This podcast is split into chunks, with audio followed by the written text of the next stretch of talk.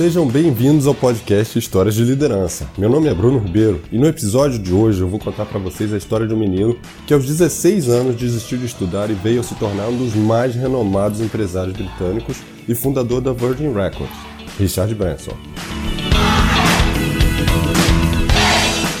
Richard foi diagnosticado com dislexia e aos 16 anos, pela dificuldade de aprendizado, decidiu se afastar da escola. Seus pais insistiram na sua educação em casa e em poucos anos fizeram com que se tornasse independente e autoconfiante.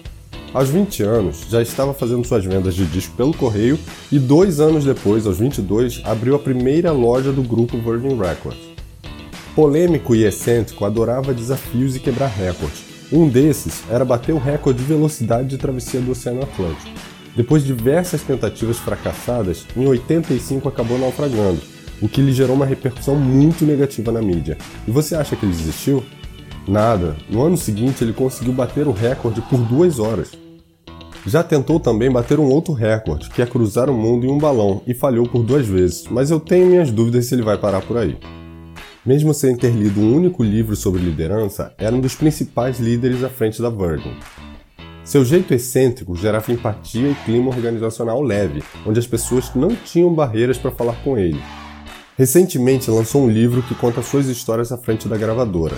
Se você quiser saber mais sobre o livro, vou deixar o link aqui na descrição do podcast. No livro, ele conta que por causa da dislexia, sempre levava um caderno de anotações onde registrava todas as suas negociações e ideias. Hábito que compartilho há alguns anos e posso dizer que sempre me ajudou muito a ser organizado e inovador. Ele explica que um dos principais fatores do seu sucesso é saber ouvir e principalmente se pôr no lugar dos outros, é ter empatia, não é à toa que de vez em quando ele ligava para a central de atendimento fingindo ser um cliente, para saber como é que estava sendo feito o atendimento naquele dia. Inclusive, em uma dessas ligações, ele pediu para falar com ele mesmo, mas foi reconhecido por sua secretária que prontamente botou ele em espera e falou: Olha, é, aguarde alguns momentos que eu vou encontrar o Richard. E depois de algum tempo, ela retornou dizendo: Olha, Richard, nesse momento você não se encontra disponível. Você quer deixar algum recado? E ele era assim, ele era bem-humorado e ele dizia que o bom humor é a essência da diversão é, e fato pelo qual originalmente ele criou a Virgin Records. Então essa é a sua marca registrada. Certa vez ele, ele perdeu uma aposta e se fantasiou de aeromoço por seis horas servindo os passageiros em um voo. Segundo ele, líderes fortes devem ter estabilidade, ser visionários e principalmente ter criatividade e habilidade de influenciar as pessoas a segui-los e apoiá-los. Essa, meus amigos, foi mais uma história sobre liderança nos tempos modernos, pautada na empatia, criatividade, inovação, resiliência e perseverança.